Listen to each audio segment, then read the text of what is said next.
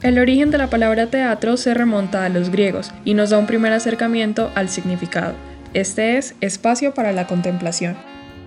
Es por eso que en relación al tema de hoy, nuestro podcast tendrá un ritmo diferente. Este ritmo permitirá al oyente embarcarse en este viaje histórico comandado por nuestro invitado especial de hoy, Andrés Juan Ciro Ríos, actor desde los 8 años.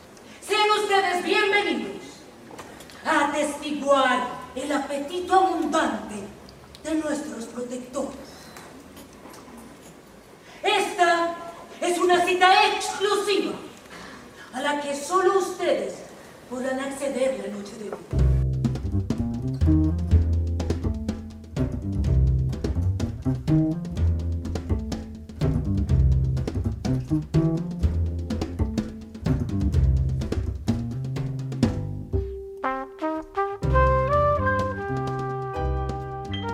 momento, antes de iniciar, debemos resaltar a las personas que auspician este viaje.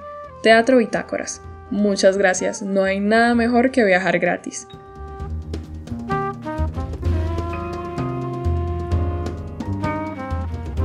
Y sin más preámbulos, Andrés Juan nos llevará con su relato mediante su actuación audible por entre sus discursos, gestos y sonidos.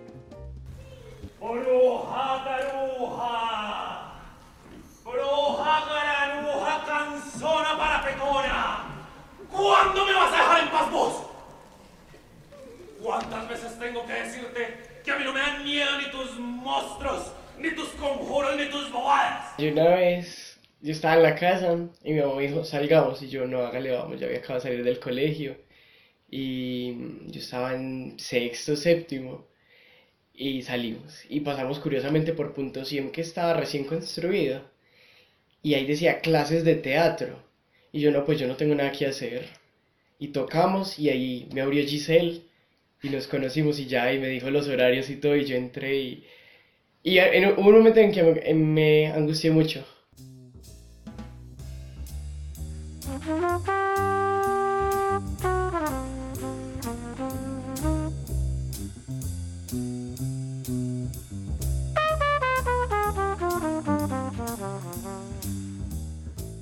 ¿Cómo fue esa primera obra? ¿Cuál fue esa primera experiencia? Me angustié muchísimo porque la primera obra que teníamos que hacer había ciertos pasos de danza. Yo no era capaz y yo no, me va a salir, me va a tocar salirme.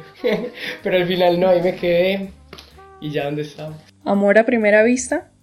Desde mi experiencia yo empecé una relación muy superficial con el teatro. Como te acabo de decir, yo entré, no, qué pereza, no tengo nada que hacer, pues esto me, me, me, me ahorra un poquito, me ahorra. Me, me guarda un poquito de tiempo, me, me hace perderlo, pero no.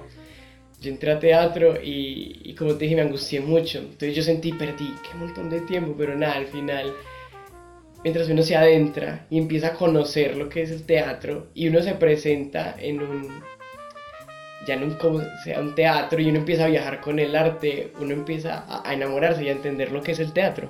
Que no es solamente salir a gritar y a, y a moverse, a ponerse ropa de otra gente. No, no es eso. Uno empieza a, volverlo más personal.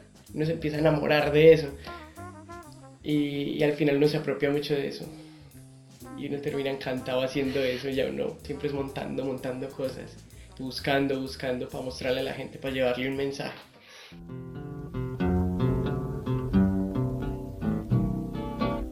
Una anécdota que nos acerque y nos aterrice un poco de lo que es un niño de 8 años debutando en un teatro frente a un público a la expectativa. La primera obra fue Turno 519, que fue con la Casa Dorada, con Giselle. Éramos todos niños, entre 8 y 12 años el que más tenía. Y era sobre una espera en un banco y había una fila y cada persona tenía un tipo diferente de personalidad, pero eran contrastes brutales. Y yo me acuerdo que yo era el ladrón número uno y con un amigo, era, él era el ladrón número dos, entonces nos mirábamos. Cuando nos dieron los personajes, es como, uy, brutal, hágale pues, vamos a montar esto bien bacano. Cuando salimos a escena, no, antes de salir a escena nos van diciendo, ya hay público, en los camerinos, en el teatro Aranzazu nos dijeron ya hay público, ya no, no hagan bulla y nosotros como, ay, ¿cómo así? ¿Cómo así? Y uno era un niño, o sea, uno era como, ay, parce, ya hay gente, y uno susurrando, y llega el profesor y es como, hey, chito, chito, que ya hay gente, no nos pueden escuchar.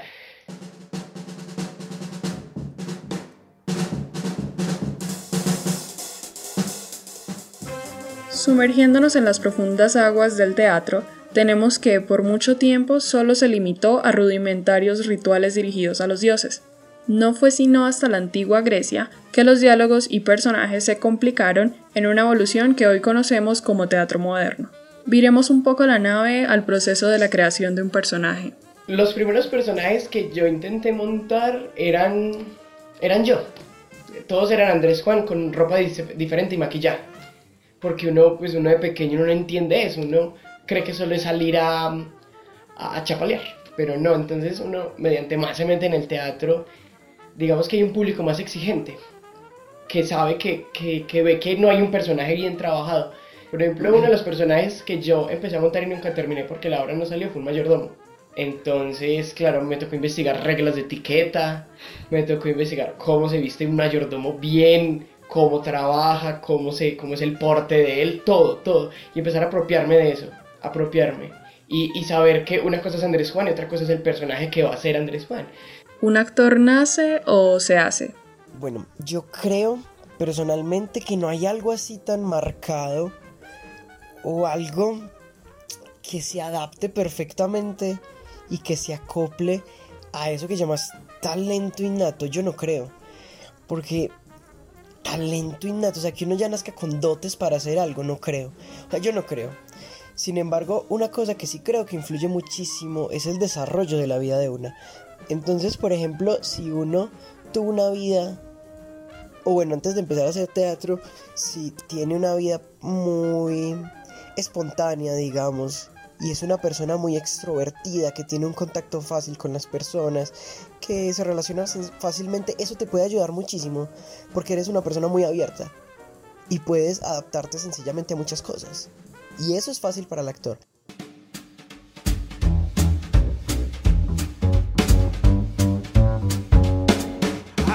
Giremos un poco el lado más personal de Andrés Juan. ¿Qué le gusta interpretar? ¿Y qué es eso que le gusta disfrutar como espectador?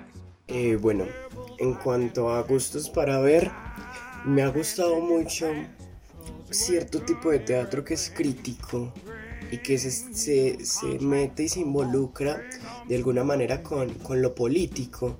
No he visto una obra que sea meramente política, que solamente salga a criticar política, no, sino que hay unas obras muy específicas y puedo mencionar grupos como Tespis y, Lunáticos, pues que es una obra sumamente política muy buena, que no deja la parte artística de lado, sí, que, que no la deja de lado, pero que aún así dice muchas cosas y eso es lo importante, que, que, que uno, lo que uno quiera mostrar esté dentro de lo que uno está mostrando.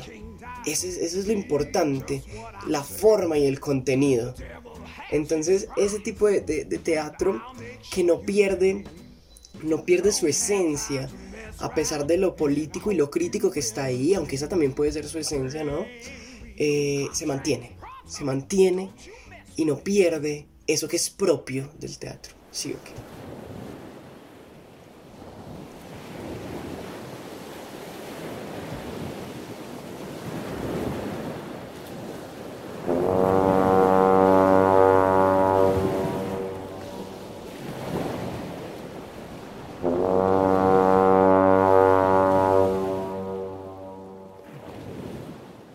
Sin duda hemos paseado detrás de bambalinas en el teatro, pero el barco requiere volver al puerto a reacondicionarse para volver a zarpar. No sobra hacer un llamado a la comunidad para que se atreva a contemplar el teatro. Este provee muchos más viajes alrededor de varios mundos desde la comodidad de un asiento. De paso, se contribuye a la pasión de muchos jóvenes que desde niños le entregan su vida al arte. Nosotros, por ahora, hemos arribado al destino. Obviamente no al final. Los esperamos en un próximo capítulo abordado desde otra parte del arte con otros ojos que la describan. Esperamos que sus oídos y su atención sigan en la siguiente entrega. Muchas gracias. En la locución, Emilia Arroyo. Producción y edición, Juan Daniel Escobar. Guión por Juan Pablo Goenaga.